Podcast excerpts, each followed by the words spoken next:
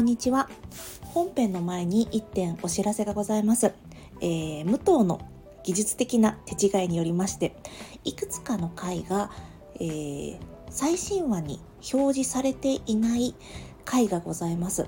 なので順番が前後している回がございます。大変申し訳ございません。ただ毎日配信はしておりますのであれ今日の回なかったのかなと思われましたら少し順番を遡っていただけますと幸いでございます。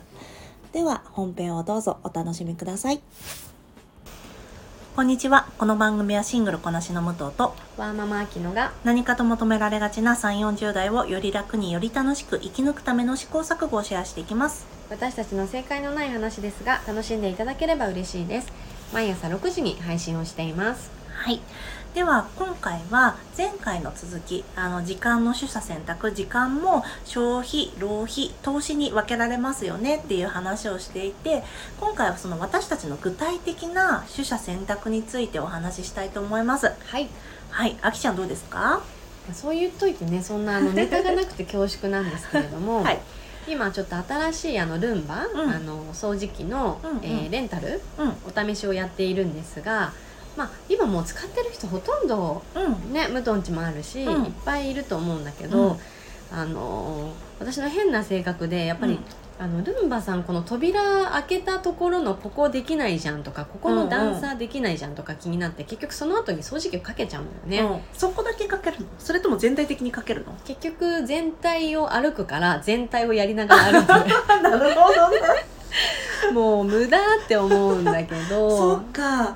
じゃああれだね。人それぞれ向き不向きあるのかもね。うんなんか椅子上げるのも面倒くさいしとか、やっぱうん子供がいるから下に置いてあるものあそうも多いし、だね。うんうん。って言ってあの、ね、全然近代化についていけない自分を最近痛感したばっかりなんだけうんど、えー、でもそれで言うと浪費をできる限り手放す、うん、うん、それが大事だよね。うんだって結局あのこれよく言いますけど1万円の、えー給与は増えないかもしれないけど1万円の無駄遣いを減らすことはできるとかねよく言うけど、ん。それと同じで浪費を防ぐことであの時間の有効活用に生き金じゃないけど、うん。生き時間につながってくるわけだよね。そういうふうにねできればいいかなって思って、うん。だから武藤と話すとさいっぱい面白いドラマとか映画とか教えてもらって、うん。あのま、映画はねあの、うん。1回だけどドラマとかってさやっぱり長いじゃない、長いのよ。そそう。う。でハマってしまう自分が絶対に目に見えるし、うん。で韓国ドラマとかも好きだから、うん。でも今じゃないって思ってそうね偉い。ストップしてる。まあでもその分ね、あのエンタメ情報がとっても乏しいんだけど。でもそれはさしそれこそ取捨選択だよね。ね。の分乏しいっていうのは、まあ、何かを捨てればそれは何かを捨てられる。でもその分得てるってことだからね、うん。今の自分の優先順位としてはっていうところかな、うんうん。ちょっとどうでしょう。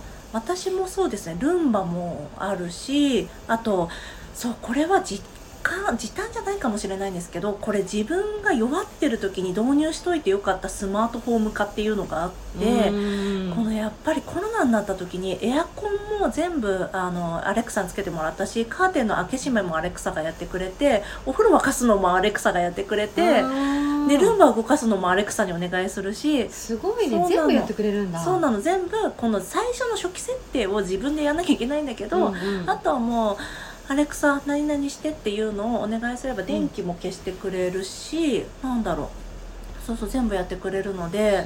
まあ、洗濯とかはねやってくれないんだけど。そうね。そう。なんだけどこのさ例えば腰やっちゃったとかそういう時にさ、カーテン開けに行ったりとかできないじゃん、うん。だからこの未来の自分いつまでも健康じゃない自分のために、うん。この初期設定を面倒だけどやっておくっていうのはこのいい投資になるかなってその時間すごい面倒だし、確かに。だるいんだよ、うんそう。うん w i f i のパスワード入れてとかそうそう。だよね。そう。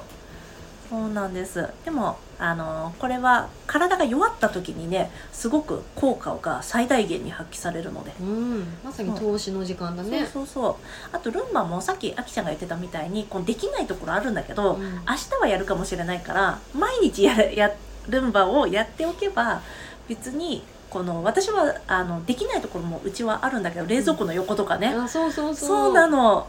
で私は靴下ですっと拭いちゃうんだけど。ダメだよね。いらない靴下でっていらない靴下であすっと拭いて捨てちゃうんだけど。そう。なんだけどこのそういうところはもういい。それこそ取捨選択です。たそう,、まあだ私のねそうまそう、さにね。だからこの例えば完璧なものができなくてもいいっていう、んん。あと耳読もそうかも、ああそう耳読だとこのあの音声が苦手なんだよねとか、うんうん。あれだとちょっと入ってこあのなんだろうな聞き逃しちゃう時があるみたいなこともあるかもしれないけど耳読だと家事やりながら読めるよねとか、その取捨選択なので何を得て何を得ないかは本当にその人それぞれだよね。すごい価値観が出るねこそうだね、ん。本当にねでまたちょっとこれも話がそれちゃうんですけど時間ってあの増えはしないけど買うことができるっていうこれもまたねじあのお金がある人は時間もあったりするんですよね。そうですね。そうなのよ。なんか例えばもう貧乏学生だったら夜行バス乗っていかなきゃいけないけど、うん。別にお金があればもうあの空港までもまずタクシーとかね。うんうん。もうなんならもっとプライベートジェットみたいな。もうそうだよ。1時間後に飛ばしてみたいなことがさできるわけだからね。2時間前に行かなきゃいけないとかも制限もないしね。ねそうそうそう。だからそう考えると消費税とはあのやっぱり貧乏人に課せられた税金だなとすごく思いますよね。ここで政治の話しちゃいますけど。そうだね。そうなんですよ。だって浪費と投資と消費の割合が違ってきますから、うんうん。これ、まあママと今気づいたけどシングルだと消費する時間の割合が違うもんね。ああそうかもね、うん。消費にかけられる時間がやっぱりワーママはもともとが少ないと思う。ああそうかもね。消費の時間が増えちゃうから。そうそう消費が増えちゃうからうん投資にかけられる時間があ少なくなっちゃうんだよね。うんそうだね。そうそうそう。で私は消費はもう自分一人のことなのでもう見極めさえす、えー自分がなんていうの？OK なら、うん。いくらでも浪費と投資に負けられるんですよ。うんうんうん。だからさそうだね。ねでも時間この時間をさまあでもどういうかんでもその時間ってその今あきちゃんとかがあの消費してる時間って将来の投資の時間でもあるんだよね。将来への投資の時間。うん。子育てはってこと？そうそう子育ては。そうそう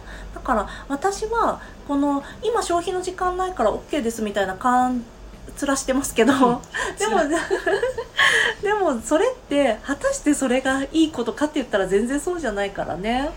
うーん。まあでもその消費あ子育てに対しての消費は自分に対するバックでも何でもない、だろうしねまあ、育て上げられたっていうそのなんだろう成功体験、まあ、成功になるかもしれんけど、うんあの経験値としては得られるかもしれないけど、うん。あと社会に還元してる時間でもあるよね。ああそっか。そう思うとなんか尺だけどね。あー確かにそうね。ごめん。私の時間ですけどって感じ。いや本当にね、ねえやっぱり子供を育てることにもうちょっとさあの金銭的インセンティブが発生すべきだね 国として。そうね。お金いただけないなら金銭的にねうん。本当にね。求めてしまいがちです本ね。当に。だって私さっきちょうど青色申告確定申告の話してたんですけど、うんうん。私あの子供を育ててないからもうその「すいません私何もしてなくてすいません」っていう気持ちをあの寄付で表してるので、いやすごいよ。いや全然すごくないよ。やっぱりさみんなお母さんたちお父さんたちはさ実際水に切ってやってんだから。私はちょっとあ寄付しますねみたいな感じだから、まあそこにさ思いが届かない人もいっぱいいる中で、うん。ね武藤はちゃんとなんだろうそこにね気づきを得て行動にしてるっていうのはすごいね。ええありがとう。そうなのそうだから確定申告しますね。ああ本当に面倒くさいけどね。ね。やんなきゃね。はい。はい。じゃあ今日はこの辺にしておきましょうか。はい。はい。今日も聞いていただきありがとうございます。えーこの番組はスタンド FM と各種ポッドキャストで配信しております。ご質問やご相談はリンクにあります。Twitter アカウントとスタンド FM のレターでお願いいたします。皆さんのフォローやご意見いただけますと大変励みになりますのでぜひよろしくお願いいたします。ではまた次回。失礼いたします